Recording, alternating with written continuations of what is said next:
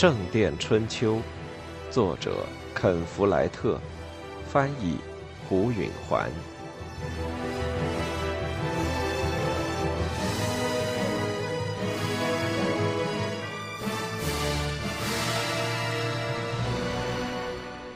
二，八年之中，森林增长了，变化了。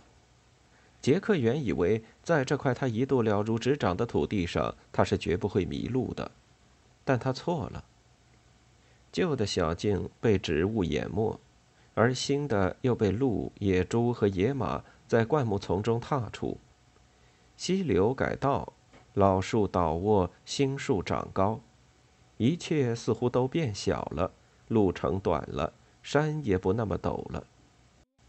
而最震撼人心的是，他感到自己成了这里的陌生人。一头小鹿惊恐地瞪着他看，越过一片空地，杰克猜不出他的情系或他的母亲何在。一群野鸭飞起，他无法马上说出它们来自哪片水域和受了什么惊吓。而且他还有点紧张，因为他不知道强盗在何处出没。他从王桥来此，大部分路程都是骑马，但他一离开大路，就只好立刻下马，因为低矮的树丛遮没了小径，无法继续骑行。返回儿时日日游荡的故地，他感到无以复加的伤感，因为他从来没意识到。也就从来没有赞赏过当年的生活有多么简单素朴。他当年最大的欲望不过是草莓。他知道每年夏季都有那么几天，长在森林地面上的草莓能让他吃个够。如今一切事情都不尽如人意。他和菲利普副院长争争吵吵的友情，他对阿莲娜不能尽抒情愫的爱。他要见全世界最美大教堂的勃勃雄心，他要弄清有关父亲真相的迫切需要。他不知道，在他两年外出的时间里，母亲有多大变化。他急切地盼望着和他重逢。当然，在生活的道路上，他自己还是能够应付玉如的。但如果有人随时准备为你挺身而出，岂不是锦上添花？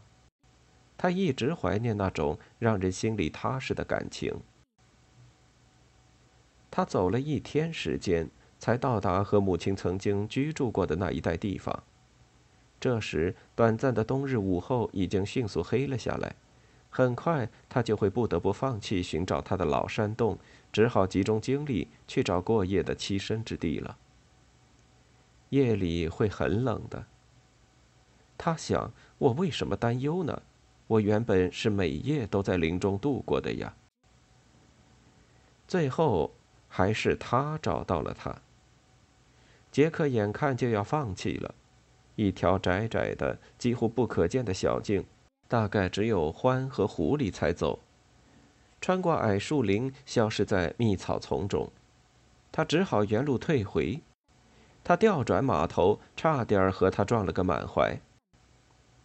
你已经忘记了怎么在林中不出声响的走动了，他说：“我在一英里之外就听到你在这周围踩得嘎吱嘎吱的响。”杰克笑了，他并没有变。“你好，母亲。”他说。他吻了她的面颊，然后一阵亲情的冲动，他拥抱了她。他触摸着她的面颊，“你比以前任何时候都瘦。”他看着母亲，母亲的皮肤稍黑，身体健壮，她的头发依旧那么密，那么黑，一点都没有白。她的眼睛还是同样的金黄色，还是能看透杰克。他说：“你一点都没变。”你到哪儿去了？他说：“一直到了孔波斯特拉，甚至还更远，到了托莱多。阿莲娜去追你，她找到我了。谢谢你，我真高兴。”他闭上眼睛，似乎是对天发出感激的祈祷。我太高兴了。他带他穿过森林，来到山洞，其实还不出一英里远。他的记忆总算还可以。他有一个烧着木头的熊熊火堆，还有三个噼啪作响的灯芯草炉。他递给他一罐果汁，是用酸苹果和野蜂蜜做的。他们还烤了些栗子。杰克记得在林中居住时无法自制的那些东西，给他母亲带来了刀、绳索、肥皂和食盐。他动手剥兔皮，准备做兔肉。他问：“你好吗，母亲？”“很好。”他说。说罢，他看着他，明白这不是一般的问候。我为建筑匠师汤姆哀伤，他说，可他已经去世，我也无意再找丈夫了。除此之外，你在这里还高兴吗？也高兴，也不高兴。我已经习惯了在林中生活，我喜欢离群独居。我从来不习惯那些爱管闲事的教师们比手画脚的要我注意举止。但我想你，还有玛莎，还有阿莲娜，我巴不得能常常看到我的孙子。他笑了。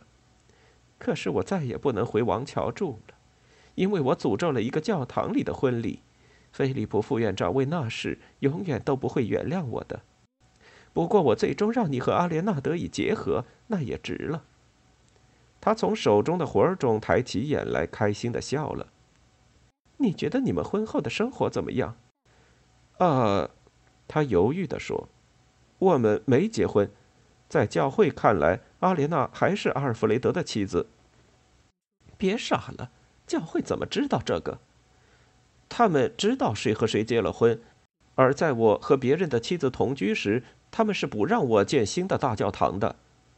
他的眼中闪着怒火。于是你就离开了他？是啊，得等他废除婚约。母亲把兔皮放到一边，她鲜血淋淋的两只手拿着一把刀开始切兔肉，把一块块的肉扔进火上烧开了水的罐子里。菲利普副院长对我这么做过一次，当时我跟着汤姆，他边说边利落的切着肉条。我知道他对男女情事为什么这么狂躁，因为他自己是不能这么做的，于是便禁绝别人的自由来满足他自己糟践的心理。当然，如果别人的婚姻由教会主持过，那他也就无话可说了；而如果没有那道手续，他就得以拆散人家的好事，这样他心里才好过些。他砍掉兔子的四足，扔到一个放垃圾的木桶里。杰克点了点头，他无可奈何地接受了那种必然。但每当他向阿莲娜道晚安，从他的门口走开时，他都对菲利普愤愤不已。因此，他了解他母亲难解的抱怨。不过，不会永远如此的，他说。阿莲娜觉得怎么样？杰克做了个鬼脸。不好，但他认为这是他的错。从一开始，他就不该嫁阿尔弗雷德。是这样，可是非修教堂不可，那就是你的不是了。他很遗憾，他不能了解他的理想。母亲。盖别的房子不值得，教堂最大、最高、最美，也最难修建。比起别的建筑物，教堂有更多的装饰和雕刻，而且别的差劲儿的东西也无法让你满足。对了，他困惑地摇着头。我从来想不通，你是从哪儿来的这种想法，非要出人头地不可。他把剩下的兔肉全部扔进罐里，动手清理他衣裙的下摆。他还要利用兔皮。你当然不是从你的血亲身上继承来这些念头的。这个暗示是他一直等待着的。母亲，我在海对岸时了解到了更多关于我祖上的事。他停下了手，眼睛看着他。你什么意思？我找到了我父亲的家。天哪！他放下了兔皮。你怎么做到的？他们在哪儿？他们是些什么样的人？诺曼底有个镇子叫瑟堡，我父亲就是那儿的人。你怎么能肯定呢？我长得特别像他，他们还以为我是他的鬼魂呢。母亲重重的一屁股坐到一个凳子上。杰克对把他惊成这样很内疚，他事先绝没想到他会对这消息如此伤心。他说：“他，他的家人怎么样？”他父亲已经死了，但他母亲还在。他在弄清我不是我父亲的鬼魂后，对我可好了。他哥哥是个木匠，有妻子和三个孩子。我的堂兄弟姐妹，他笑了，这不是很好吗？我们有了亲戚了。这念头似乎让他不大高兴，他的样子很沮丧。唉，杰克，我没能让你在正常的环境里长大，我真难过。哦，我没什么，他轻松地说。母亲这样自责，他感到不知如何是好。这可不符他的性格。但我很高兴遇到我的堂兄弟姐妹们，哪怕我再也见不着他们，知道他们在那儿就很好了。他伤心的点了点头。我了解。杰克深吸了一口气。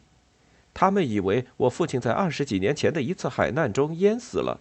他上了一艘叫“白船”的船，刚离开巴夫勒尔就沉了。所有的人据信都已淹死。显然，我父亲活了下来，但是他们却从来不知道，因为他再也没有回过色堡。他去了王桥，为什么呢？他叹息了一声。他抓住一只木桶，在一个城堡附近漂上了岸。他说：“他到城堡中去报告沉船的事。城堡里有好几个有权势的贵族。他露面的时候，他们显得极度惊恐。”他们把他抓了起来，又带到了英格兰。过了几个星期，或是几个月，他一点都记不清了。最后在王桥送了命。他讲过沉船的情况没有？他只说船沉得很快，像是给人凿了洞。听起来，他们似乎是怕他碍事。他点点头。后来他们意识到，他们不能永远把他关着，就把他杀了。杰克跪在他的面前，强迫他看着他。他感情冲动的声音直颤，说：“他们都是谁呢，母亲？你以前问过我，可你从来没告诉过我，因为我不想你把一生耗费在为父亲报仇上。”他还把他当作孩子，他觉得情况不明对他不见得有好处。他竭力做出平静如成人的样子。我要把我的生命用来建造王桥大教堂和同阿莲娜生儿育女上，但我想知道他们为什么要绞死我父亲，而唯一知道答案的是那些做伪证指控他的人，因此我得知道他们是谁。当时我也不知道他们的名字，他知道他在回避，这让他很生气。可你现在已经知道了，是的，我现在知道了。他含泪说着：“他明白了，这对他和对他一样痛苦。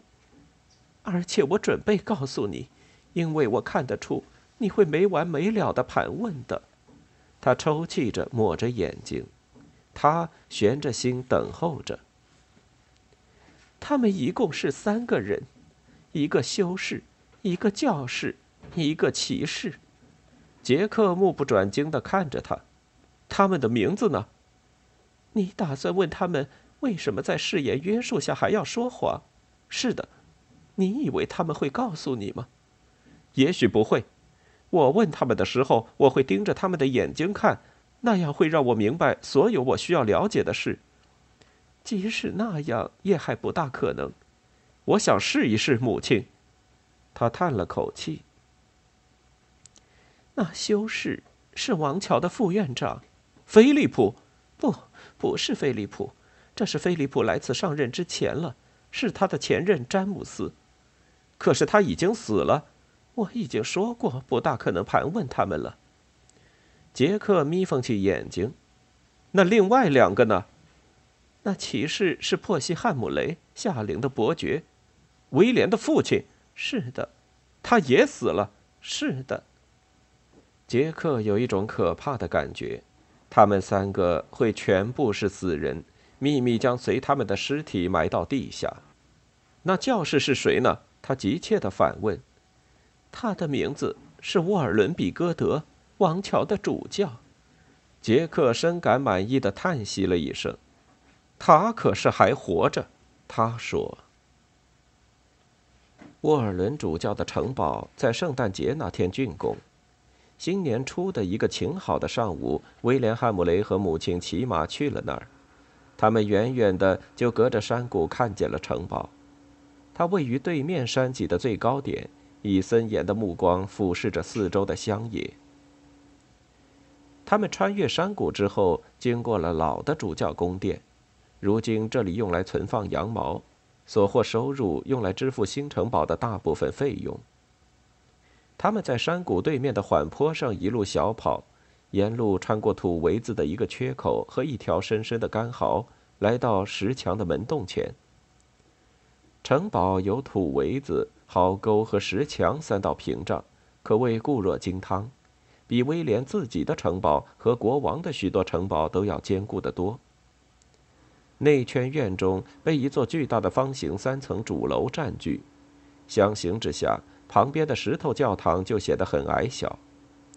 威廉帮他母亲下了马，他们留下随身骑士，把马牵进马厩，自己便拾级而上，进了大厅。时近正午，沃尔伦的仆人们正在厅中准备桌子，他的一些副主教、教长、雇员和帮佣站在四周等候进餐。威廉和里甘夫人候着一名管家上楼到主教的宅邸去通报他们的到来。威廉妒火中烧，阿莲娜有了情人，全郡无人不晓。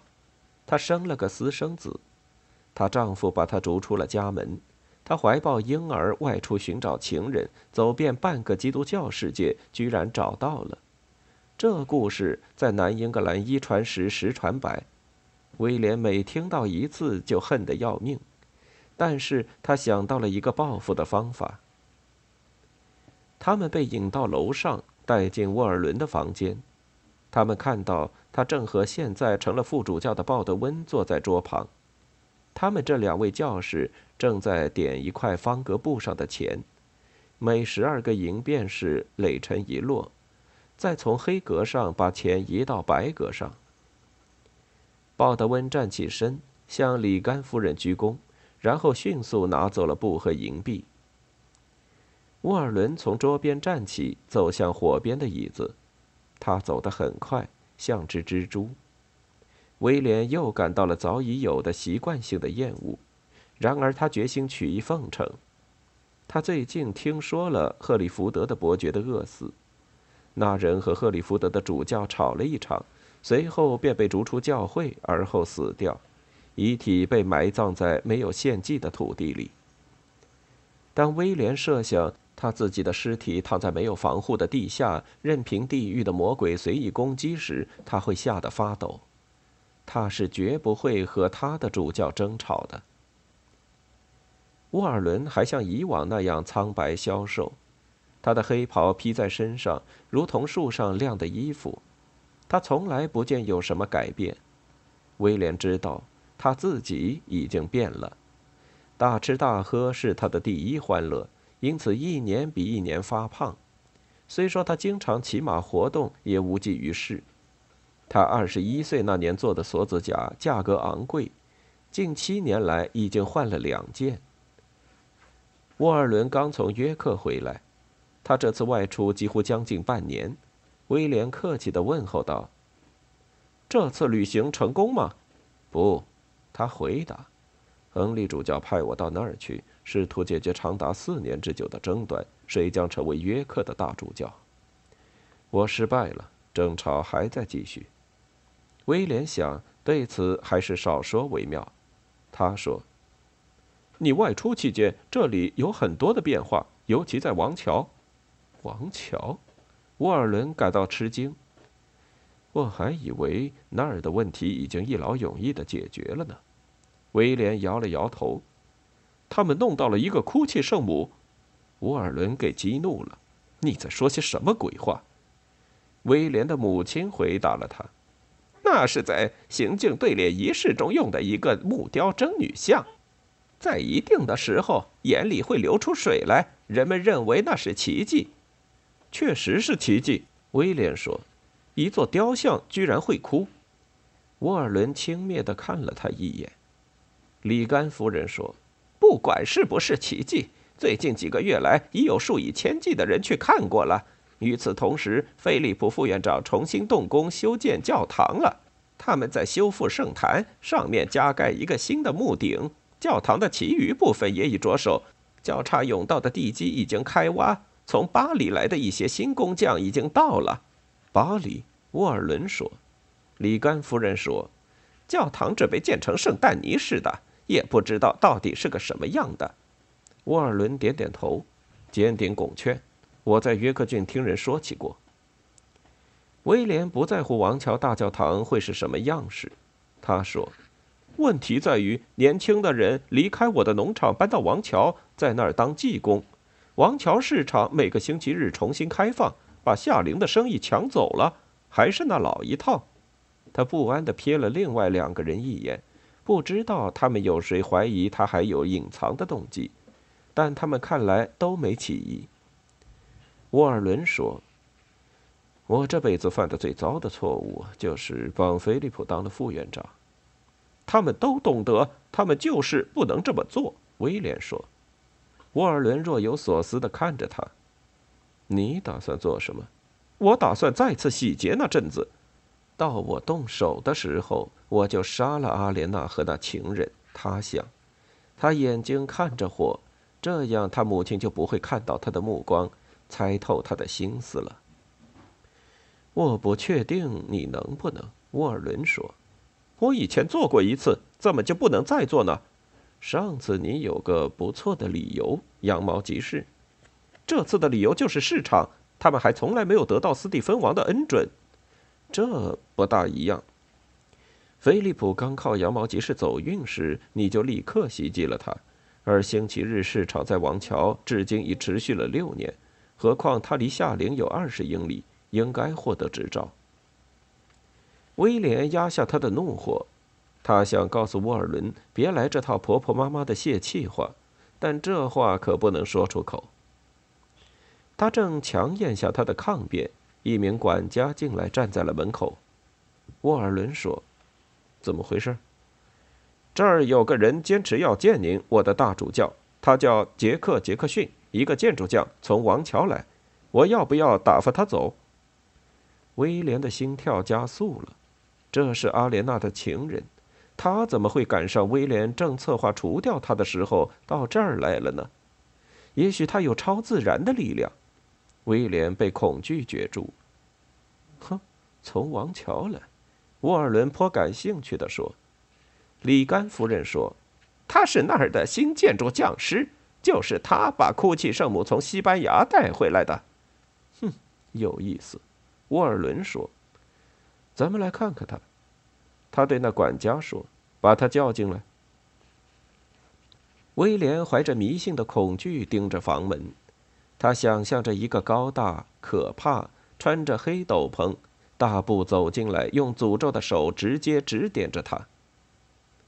但当杰克走进门来时，威廉没想到他竟然这么年轻。杰克最多不过二十岁。他长着满头红发和犀利的蓝眼睛，他的目光掠过威廉，在里甘夫人脸上停了一下。他那满脸吓人的水泡让任何看不惯的人都要多瞧两眼。然后他盯住了沃尔伦。那个建筑匠发现自己面对着全郡最有权势的两个人，并没有感到什么威胁，而且除了那种出奇的漠然之外。他看上去并不可怕。和威廉一样，沃尔伦也觉察到这位年轻建筑匠的不卑不亢的态度，于是便用冷冷的高傲口气来对付。孩子，你找我什么事儿？想弄清事实。杰克说：“你看过多少人被处以绞刑？”威廉屏住了呼吸。这可是个震惊和武慢的问题。他看看别的人，他的母亲向前倾着身子，皱着眉，目光专注地看着杰克，似乎他以前见过他，并且设法和过去的记忆联系起来。而沃尔伦的眸子冷漠而开心。沃尔伦说：“这是个谜语吗？我亲眼见的绞死的人太多，我不屑去数。”而如果你说话不放尊重点，就会又有一个人上绞架了。我请您原谅我的主教大人，杰克说。但他听起来依旧毫不畏惧。那些人你都记得吗？我想是的吧，沃尔伦说，他语气中有一种第三者的兴趣。我想其中有一个你特别感兴趣。二十二年前，在夏陵，你目睹了一个人被绞死，他叫杰克·谢尔伯格。威廉听见他母亲发出了一声压抑着的喘气。他是个游吟诗人，杰克继续说：“你还记得吗？”威廉感到室内的气氛一下子紧张了起来。杰克·杰克逊身上有某种非自然的、可怕的东西，这是不奇怪的，因为他对沃尔伦和他的母亲确有震慑作用。我想，我大概还记得，沃尔伦说。威廉从他的声音听出一丝自我控制的味道。这儿出了什么事儿啊？我想你也记得，杰克说。这时他听上去又武慢了。那人是由三个人作证才定罪的，其中两个人现在已经死了。你是那第三个。沃尔伦点点头。他从王桥修道院偷了东西，一只镶珠宝的圣餐杯。杰克的蓝眼睛里出现了严峻的神色。他根本没做这样的事，我亲手抓的他，他身上带着那只圣餐杯。你撒谎！一阵沉默。沃尔伦再次开口时，他的语气缓和下来了，但面孔却如铁般强硬。为了你刚才说的话，我可以撕掉你的舌头。他说：“我只是想了解你为什么那么做。”杰克说。似乎没有听见那可怖的威吓。你可以在这里坦率直陈，威廉对你不是威胁，而他母亲本来也知道全部内情。威廉看着他母亲，果然，他有一种知情的神态。威廉本人此时已经彻底给弄糊涂了。看来他几乎不敢相信，杰克的来访与威廉和他杀害阿莲娜情人的密谋无关。里甘夫人对杰克说：“你这是在指责主教作伪证。”我不会当众重复这种指控。”杰克冷冷地说，“我没有证据，何况我根本无心复仇。我只是想弄明白你们为什么要绞死一个无辜的人。”从这里出去，沃尔伦冰冷地说。杰克点点头，似乎他的期望不过如此。虽然他的问题没有得到答案，他脸上有一种满意的神情，好像他的疑虑得到了证实。威廉仍然被整个对话弄得稀里糊涂，他一时冲动说：“等一等。”杰克在门口转过身，用那双嘲弄的眼睛看着他。你，威廉咽了一口口水，好控制他的声音。你对这件事情的兴趣是什么？你为什么到这儿来问这些问题？因为他们绞死的那个人是我父亲，杰克说。说罢即扬长而去。房间里一片沉寂。如此看来，阿莲娜的情人，王桥的建筑匠师，是在夏陵被绞死的贼的儿子。威廉想，这又怎么样呢？但母亲似乎忧心忡忡，而沃尔伦实际上在发抖。最后，沃尔伦痛苦地说：“那女人跟踪了我二十年，她平时总是掩饰自己。”威廉看到他任凭自己真情流露，感到很震惊。大教堂坍塌之后，他就消失了。里甘夫人说：“我想我们是最后见到他的人。如今，他的儿子又来纠缠我们。”沃尔伦的声音里有着真正的恐惧。威廉说：“你为什么不因为他指控你做伪证，把他抓起来示众呢？”沃尔伦轻蔑地瞥了他一眼，然后说：“你儿子是个狗屁不懂的傻瓜，李干。”威廉这才明白，做伪证的罪名一定是真的，而如果他能推测出这一点，杰克也能。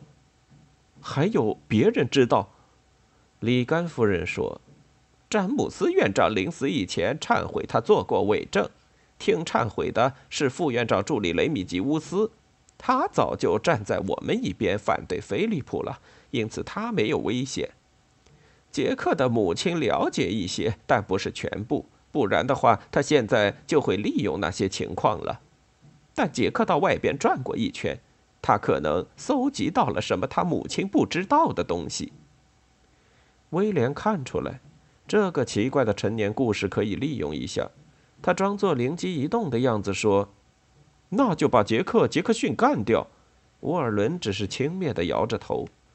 里甘夫人说：“那样一来，刚好引起人们注意他和他的指控。”威廉感到失望，看来只好听天由命了。这时，屋里的沉默拖延着。他的脑筋一直在想这件事，后来他又想起了新主意。他说：“那倒不一定。”那两个人都不大相信的看着他。杰克可以干掉，而又不引人注目。威廉执意的说：“好啊，那告诉我们怎么办？”沃尔伦说：“可以在一次袭击战争中除掉他。”威廉说：“他看到他们两人的脸上都露出同样的叹服的神色。”心里非常得意。